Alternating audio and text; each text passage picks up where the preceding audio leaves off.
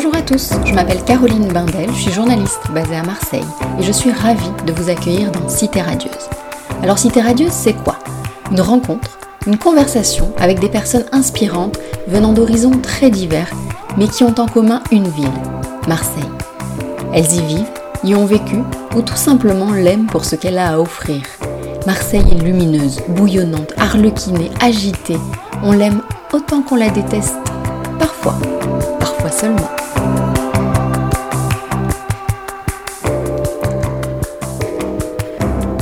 Aujourd'hui, mon invité est la journaliste Ambre Godet. Ambre est la voix de l'info sur RTL de Marseille. Avec son mari, Tristan, elle a créé le blog de voyage 48 heures chrono. L'idée? Proposer des destinations pas chères au départ de Marseille pour des week-ends dépaysants à travers le monde. Au départ, c'était un jeu entre eux, une forme de battle à qui serait le plus surprenant, puis c'est devenu un blog et désormais un art de vivre. Chaque 15 jours, ils quittent le nid et nous font partager leurs expériences et leurs bons plans. Alors cette habitude nécessite une grande organisation, surtout quand on est à la tête d'une tribu recomposée de 4 enfants. Alors job, famille, voyage et sa dernière merveilleuse expérience au Cameroun dans un orphelinat pour chimpanzés, Ambre nous a tout raconté. Je vous laisse découvrir notre conversation.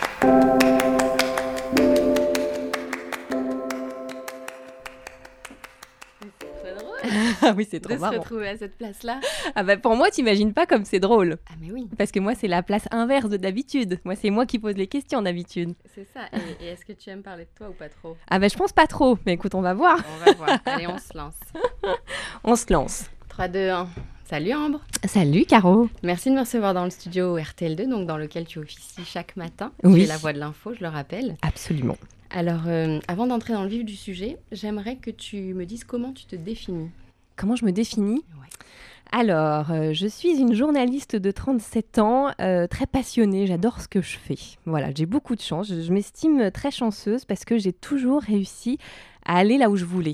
Et alors j'ai des très grands rêves, mais j'arrive toujours par des moyens détournés y accé- à y accéder. Voilà, je dirais ça, je dirais je suis euh, bah, une maman de deux enfants et puis je suis une amoureuse, une grande amoureuse, une grande passionnée. Voilà. Alors, c'est drôle parce que pour préparer cette interview, j'ai eu ton mari, Tristan. je lui ai demandé de, de me parler de toi. C'est vraiment drôle ce que tu viens de dire. Ah, Voilà ce qu'il me dit à ton sujet. Ambre est avant tout une amoureuse de la vie, des expériences, des voyages, des rencontres et de son homme, bien sûr. Dans le boulot, on va dire que c'est une fonceuse qui aime créer, développer et mener des projets. Elle ne supporte pas la routine et c'est pour ça qu'elle est en mouvement perpétuel. waouh, c'est chouette. Bon, bah c'est bien d'avoir un mari qui me comprend. Qui te connaît parfaitement, visiblement. Alors, ce mouvement perpétuel, justement, c'est ce qui m'a donné envie de te, te rencontrer et d'en apprendre un peu plus à ton sujet. Ouais. Et que nous revenions dans un premier temps sur ce projet 48 heures chrono, viens, je t'emmène. Ouais. Qui, je dois le dire, nous fait beaucoup rêver, mais également nous fait nous interroger sur l'organisation que cela doit représenter. Alors, raconte-nous déjà comment est née cette idée. Alors, 48 heures chrono au départ, euh, c'est un divorce qui est au départ. C'est-à-dire que Tristan et moi, donc euh, on a divorcé chacun et donc pour se mettre ensemble. Donc, un week-end sur deux, nous n'avions plus d'enfants à la maison. Et en fait, c'était très dur ce syndrome du nid vide quand Mhm. tu rentres euh, le vendredi et que t'as pas d'enfants euh, euh, voilà, à la maison, pas l'habitude. Donc, euh, du coup, comme j'étais un peu déprimée, Tristan m'a dit ben, Ok, fais ta valise, je t'emmène. Et donc, ça a commencé comme ça. Et au départ, on se faisait des petits week-ends à droite, à gauche. Et en fait, je suis complètement rentrée dans le jeu. Et puis, petit à petit, on a fait des battles de week-end, c'est-à-dire celui qui avait la meilleure idée, qui partait. euh, voilà, on trouvait toujours des billets pas chers au départ de l'aéroport de Marseille, parce qu'on n'avait pas non plus euh, des tonnes de finances pour euh, tout ça. Donc, du coup, on se débrouillait pour trouver des billets pas chers, quelle que soit la destination, on s'en fichait finalement. Et, euh, et- et voilà, et petit à petit, on a commencé à développer, à développer. Pendant cinq ans, on a fait ça rien que pour nous. Et puis petit à petit, les potes nous disaient Mais attendez, vous êtes partis là, donnez-nous vos bons plans, et là c'était comment et on s'est rendu compte qu'on était quand même finalement euh, assez aguerris en termes de voyage en Europe. Donc on, s'est dit bah, On va faire un blog pour pouvoir partager avec nos copains euh, tous nos bons plans. Donc c'est vraiment ça, 48 heures chrono c'est euh, un truc entre nous, entre réseaux, entre gens qu'on connaît, qui font partager aux gens qui connaissent, et pour donner bah, nos destinations, les lieux qu'on a aimés, les bonnes adresses, parce que on est à la fois des gourmands, des sportifs, des aventuriers, donc du coup on teste plein de choses et on partage tout sur 48 heures chrono. Et du coup, maintenant, vous êtes un peu obligé de continuer. ah ouais, bah c'est vrai Parce que qu'on attend la suite des aventures à chaque fois. oui, puis à chaque fois on, est... on a l'impression d'aller plus loin, on se dit bon bah là on a atteint notre max, on pourra pas faire plus. Puis finalement j'ai toujours des nouvelles idées, donc c'est sans fin. Quel regard portent sur vous vos enfants? Vous, vous, paraissez quand même euh, en mouvement perpétuel, on l'a déjà dit.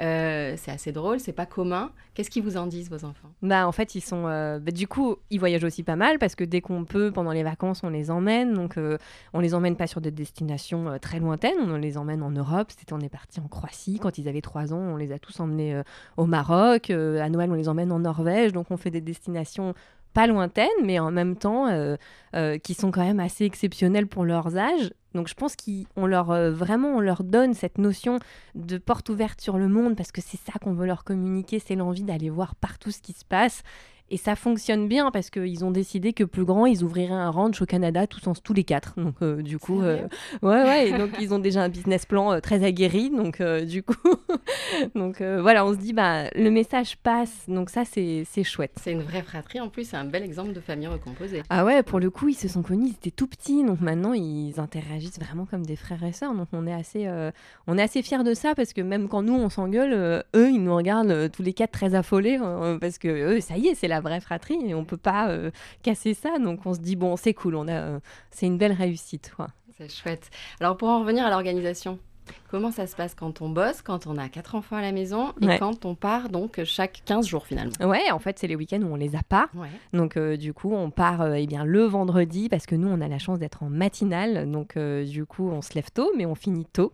Donc on se débrouille pour trouver des vols ben voilà, tôt dans la, journée du vendredi et on se débrouille pour rentrer le vendredi, le dimanche soir parce que mhm. du coup, ben, il faut récupérer les enfants le dimanche soir avant que la semaine recommence. Donc on trouve toujours des destinations en fonction de, de ces créneaux-là et c'est pour ça qu'on a appelé notre blog 48 heures chrono. Et sur place, vous profitez à fond. Ouais, alors on a la chance, on n'est pas des gros dormeurs. Donc je pense que ça aide. Voilà. Parce que du coup, on peut se coucher tard et le matin à 7 heures, on est au taquet. On va faire un footing dans la ville qu'on découvre. Euh, et puis on, on, se fait 12 euh, expos dans la journée. Euh, on n'est pas. voilà. Et du coup, souvent, ce que je dis à Tristan, c'est oh là là, on est crevé, faut qu'on parte. C'est l'inverse, c'est-à-dire que nous, plutôt que de rester et de passer un week-end à dormir, ce qui va nous ressourcer, c'est de partir, de voir autre chose, de faire des nouvelles expériences, et on rentre, on est en pleine forme, alors que pourtant on n'a pas dormi. Mais nous, ce qui nous tient, euh, voilà, notre énergie, elle vient des découvertes qu'on va faire. Alors concrètement, comment ça se passe? C'est chacun son tour qui soumet une destination, une idée Comment vous faites? Ah Ouais, c'est vraiment, euh, c'est vraiment chacun son tour. Enfin, c'est et plus la vie avance et plus on a envie des mêmes choses euh, au même moment. Donc euh, du coup, ça tombe bien. Là, par exemple, bah, le week-end prochain, on part en Roumanie et on avait tous les deux très envie d'aller voir le château de Dracula. donc du coup, on s'est dit ah, bah, c'est le moment. On a trouvé un billet à 35 euros pour partir en Roumanie aller-retour. Donc on s'est dit bah en fait allez, on fonce. Donc, euh, non, il n'y a pas. Y a... Tristan est plus ville, moi je suis plus nature. Mhm. Et du coup, on essaye euh, à chaque fois dans nos destinations de, contenter les deux. Alors, côté bon plan, justement, tu parles de billets euh, pas chers. J'imagine qu'à force, vous avez plein, plein de pistes ouais, à bah, partager. En fait, nos pistes, c'est d'abord de ne pas avoir une idée de là où on veut aller. En fait, c'est ça qui fonctionne. C'est-à-dire que on va, bah, nous, ce qu'on fait, c'est qu'on va sur le site de l'aéroport, on voit, on veut partir telle date et revenir telle date, on rentre, on nous propose 10 destinations et en fait on prend la moins chère. Et même si c'est une destination qui nous attirait pas au départ, on se dit il y aura forcément un truc à voir. Et on n'est jamais déçu en fait. Toutes les destinations qu'on a faites, il y a jamais un moment où on s'est dit bon ben ah ouais bah en fait c'était nul, jamais. Et donc il faut pas se dire ah bah ce week-end on veut partir à Venise, il faut se dire bah ce week-end on veut partir et on verra où est-ce que ça nous mène. Donc le week-end prochain Roumanie, mm. c'est déjà prévu sur, euh, sur combien de semaines?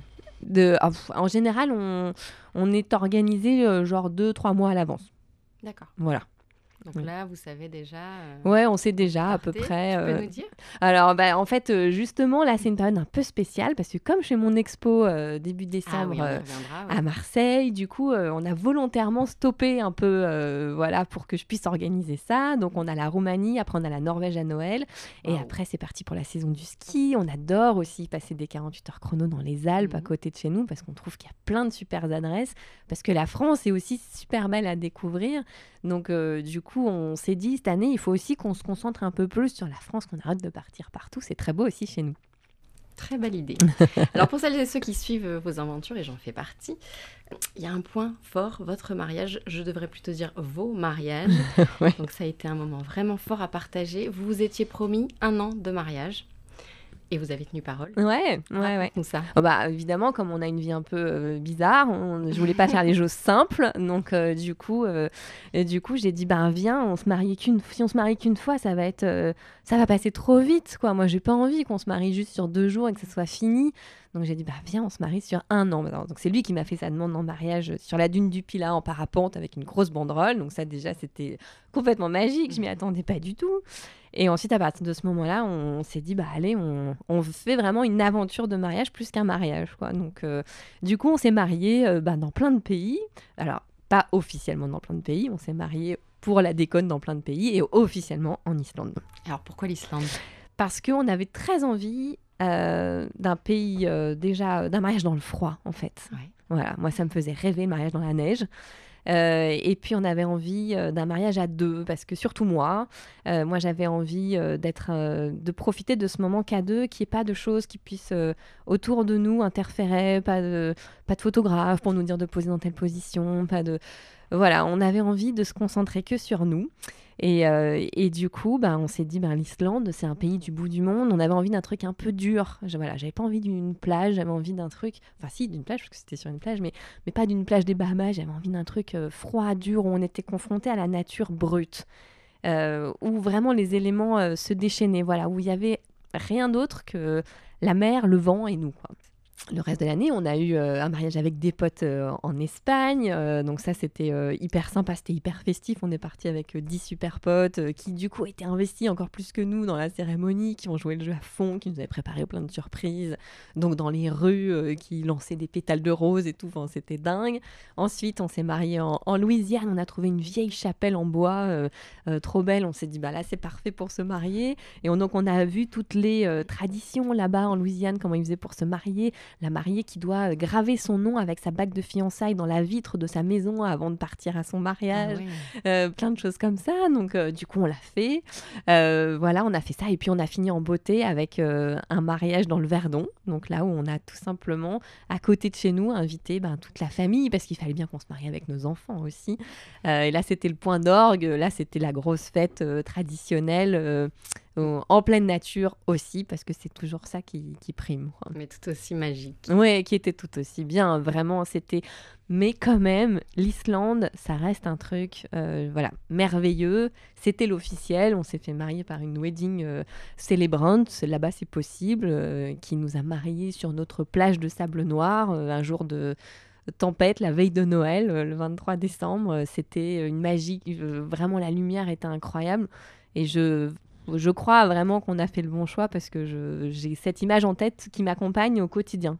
Alors pour celles et ceux qui voudraient voir les photos et, ah bah sur le blog. revivre cette aventure, voilà, sur le blog évidemment. Donc euh, ça fait plusieurs années maintenant que vous faites ça. Est-ce qu'il y a quelques destinations qui, qui, ont, voilà, qui sortent du lot et dont tu voudrais nous parler, qui t'ont vraiment marqué? Ouais, ouais, j'ai la Jordanie. Euh, on se disait, on va aller voir Indiana Jones, euh, on va voir la, Petra euh, d'Indiana Jones. Voilà, donc ça fait longtemps qu'on avait ce truc-là. On aime bien faire par rapport au film aussi, voilà, qu'on a vu. Donc du coup, on arrive à Petra. Et pour moi, Petra, c'était juste une grande arche en pierre, magnifique, et puis rien. Et en fait, bah pas du tout en fait Petra, c'est cette grande arche et derrière il y a une cité perdue euh, vieille de 2000 ans qui est sublime, mais vraiment, c'est-à-dire que c'est euh, euh, tout a été construit à l'époque avec une ingéniosité incroyable.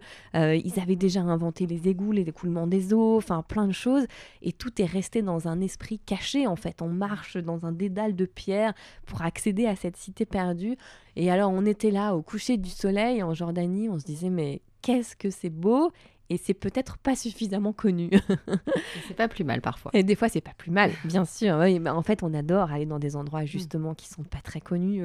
C'est comme ça qu'on s'est retrouvé au Belize cet été, un pays où tout le monde nous disait mais le Belize, mais où est-ce que c'est? Alors c'est vrai que nous-mêmes, il y a encore un an, on savait pas où est-ce que c'était sur la carte. Hein. Alors justement. Alors, alors le Belize, c'est à la frontière avec l'Honduras et le Mexique. C'est un pays euh, d'Amérique centrale qui est tout petit. et qui est bourré de nature sauvage. Donc du coup, c'est passionnant pour moi pour ça, parce qu'on fait chaque pas et on découvre une nouvelle espèce. Je crois qu'on connaît tous un peu sans connaître si on écoute un peu Madonna, c'est ça? Ah, Alors oui, voilà, c'est ça exactement. La Isla Bonita de Madonna, c'est une chanson euh, sur euh, l'île d'Ambergris, qui est en fait euh, une île du Belize, où, où alors là pour le coup, c'est vraiment l'île où les Américains viennent passer leur Noël, parce que c'est l'île comme on l'imagine, avec le Blue Lagoon, avec la barrière de corail, les poissons multicolores dans l'eau, enfin voilà.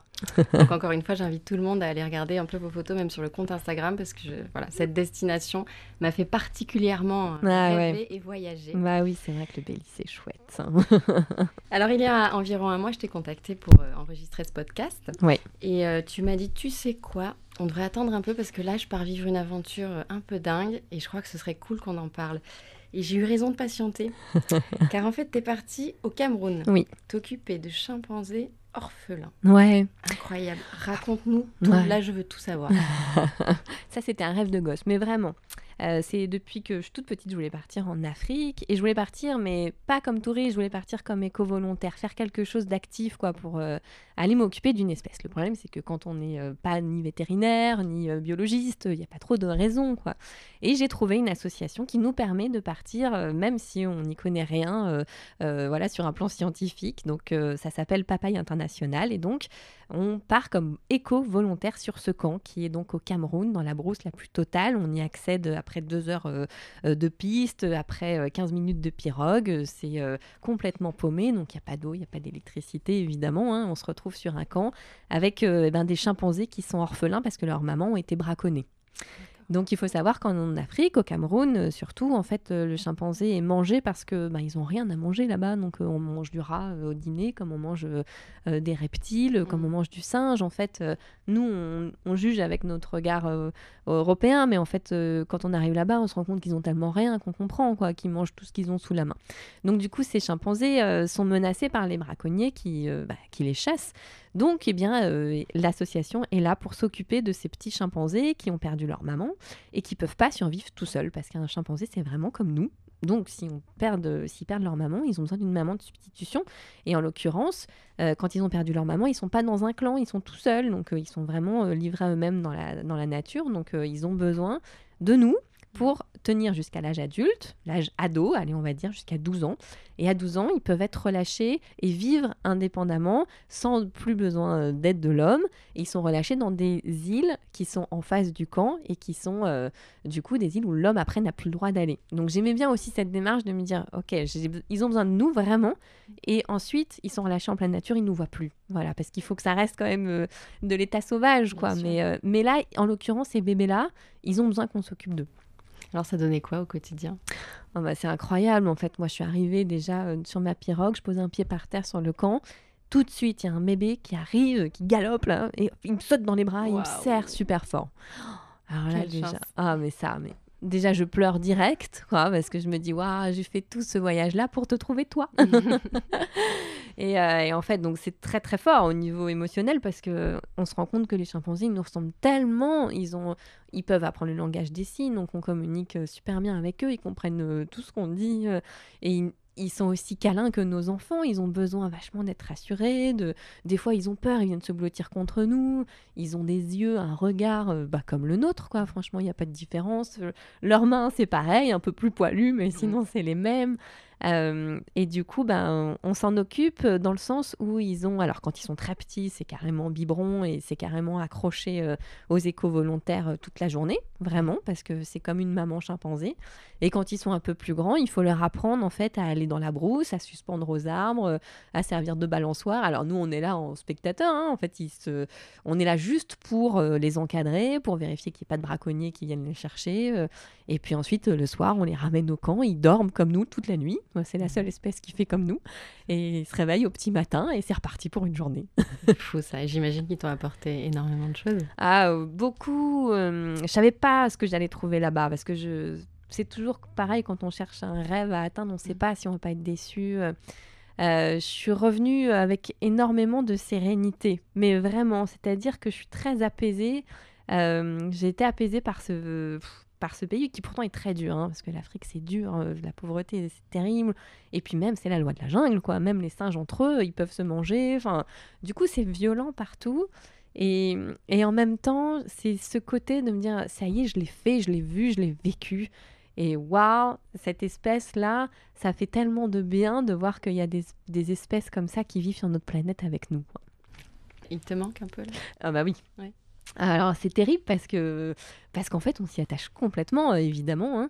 Alors moi j'ai de la chance d'avoir des enfants donc euh, du coup j'ai retrouvé mes chimpanzés à la maison euh, qui bien sûr ont vu toutes mes vidéos et veulent partir avec moi hein, évidemment. Mais mais oui oui et puis même Tristan parce que du coup je suis partie seule sur cette aventure et même Tristan il veut à tout prévenir avec moi parce qu'il me dit mais j'ai trop envie d'aller jouer avec eux mais voilà et je sais que je vais l'emmener. Bon, donc tu sais que tu y retourneras. Oui, j'y retournerai. Tu nous donneras des nouvelles. on s'est attaché, nous aussi, à ces petites bêtes poilues. Hein.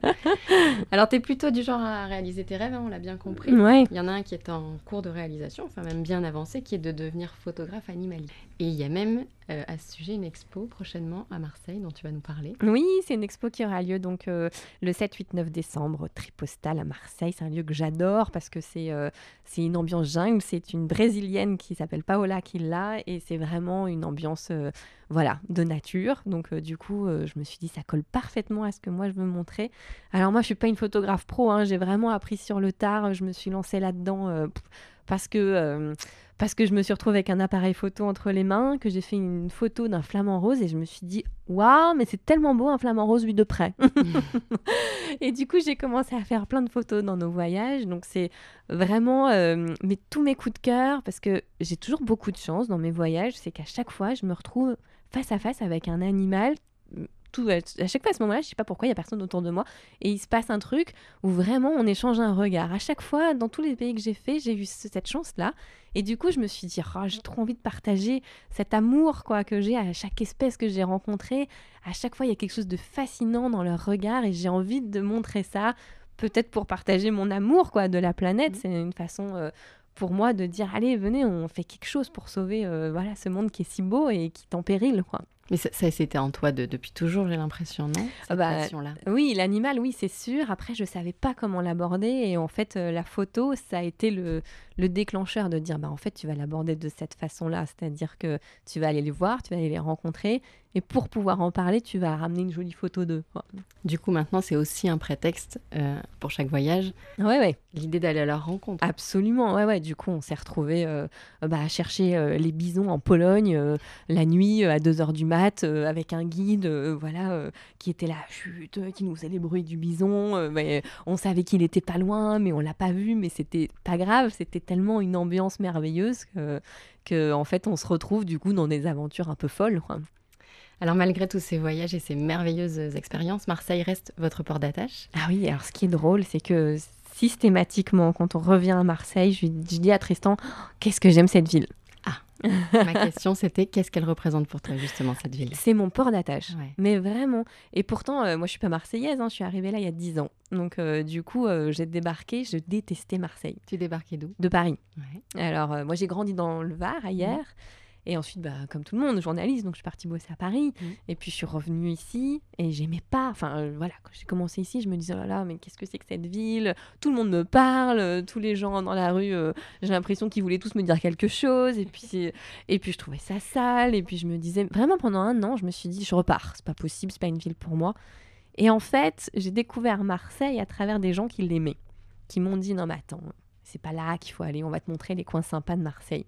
Et en fait, petit à petit, je me suis tellement attachée qu'aujourd'hui, dans toutes les villes que j'ai faites dans le monde, il n'y en a qu'une où je veux être, c'est celle-là.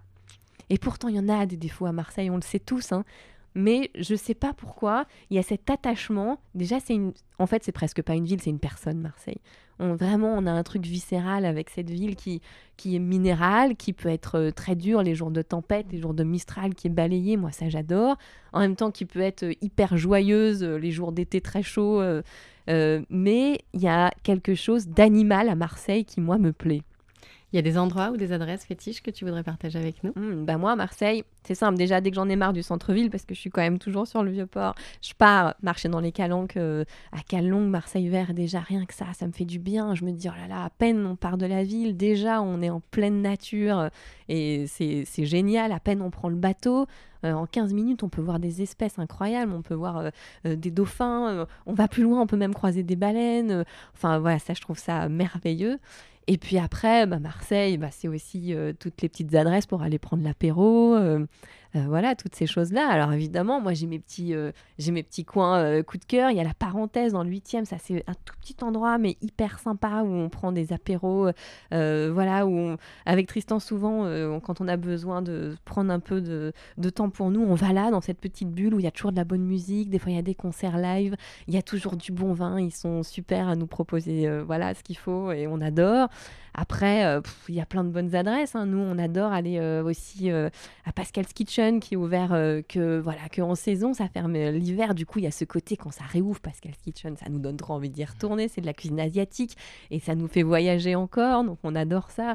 Et puis euh, il y a le rolling, euh, le rolling club là juste à côté, la terrasse du rowing aussi. bah voilà, dès qu'il fait beau, c'est magique. Enfin et c'est sans fin parce qu'en fait, on se rend compte qu'il y a toujours euh, des petites adresses qui émergent. Euh, moi, j'adore euh, l'été aller faire des tours avec Borderline en bateau pour les soirées. On danse en pleine mer et on revient et on est émerveillé par la, Marseille la nuit quand on rentre en bateau. Voilà, j'en ai, tellement. Quel enthousiasme en tout cas. Très communicatif, très contagieux. c'est bon à entendre. Alors, on va finir cette euh, interview par un petit questionnaire oui. en forme de déclaration d'amour à Marseille en plus, donc ça tombe très bien. Ok. Je vais te demander si Marseille était une image. Alors, moi comme en radio, les images c'est du son. Je vais te dire que moi, Marseille pour moi, c'est le bruit du bateau qui part pour la Corse c'est quelque chose de magique pour moi, vraiment. Et quand j'entends ce bruit, en fait, j'ai toutes les images de vacances, euh, euh, voilà, de Méditerranée qui me viennent, de, de grandes bleues. Et euh, du coup, c'est pour moi, Marseille, c'est ce son-là, c'est le son du bruit de la sirène, là, du, du bateau qui s'en va pour la Corse. Si Marseille était une chanson. Alors, si Marseille était une chanson. ouais, c'est vrai que avant de connaître Marseille, quand j'étais étudiante et que j'habitais dans le Var, euh, y avait cette, euh, j'étais au lycée, il y avait cette chanson qui passait à la radio là, mais qu'elle est belle, mais qu'elle est belle, mais qu'elle est belle, mais qu'elle est bleue. Mais c'est Massilia de système, je crois, euh, qui parle de la Méditerranée et en fait qui parle de Marseille. Et en fait, pour moi, c'est vraiment ça parce que je me dis tout le temps ça quand je passe sur la corniche tous les jours. J'ai beaucoup de chance, je fais ce trajet-là et tous les jours, je me dis waouh, qu'elle est belle notre Marseille sur cette Méditerranée. Si Marseille était un titre de film? Alors, oui, je dirais, euh, j'ai deux films en tête. Je dirais L'Auberge espagnole, parce que quand même, quel bordel, Marseille. Mais c'est fou. Et mais après, on rencontre des gens d'univers tellement différents, et c'est ce qui fait sa richesse. Et, euh, et je dirais E.T., parce que vraiment, j'avais l'impression d'être une extraterrestre quand j'ai débarqué ici. Que pour moi, Marseille, c'était vraiment euh, la ville que je ne comprenais pas. Et après, c'est comme dans E.T. de Spielberg, un film que j'adore. À la fin, tu t'y attaches tellement à ton E.T. que tu peux pas le voir partir. Voilà. Et ton expression ou juron favori? Ah ouais, alors ça, oh, bah ça je sais pas parce que je, alors j'essaye de, de jamais jurer. Alors c'est vraiment une, euh, c'est une philosophie de vie. Voilà. une petite expression qui petite, viendrait là Une petite expression, bah, c'est mes enfants qui disent, euh, qui du coup ramènent de l'école le offant. Et je suis là, ah non, pas celle-là quand même. merci beaucoup Ambre. Merci, merci d'avoir reçu et longue vie à tes projets. Non, merci Caroline.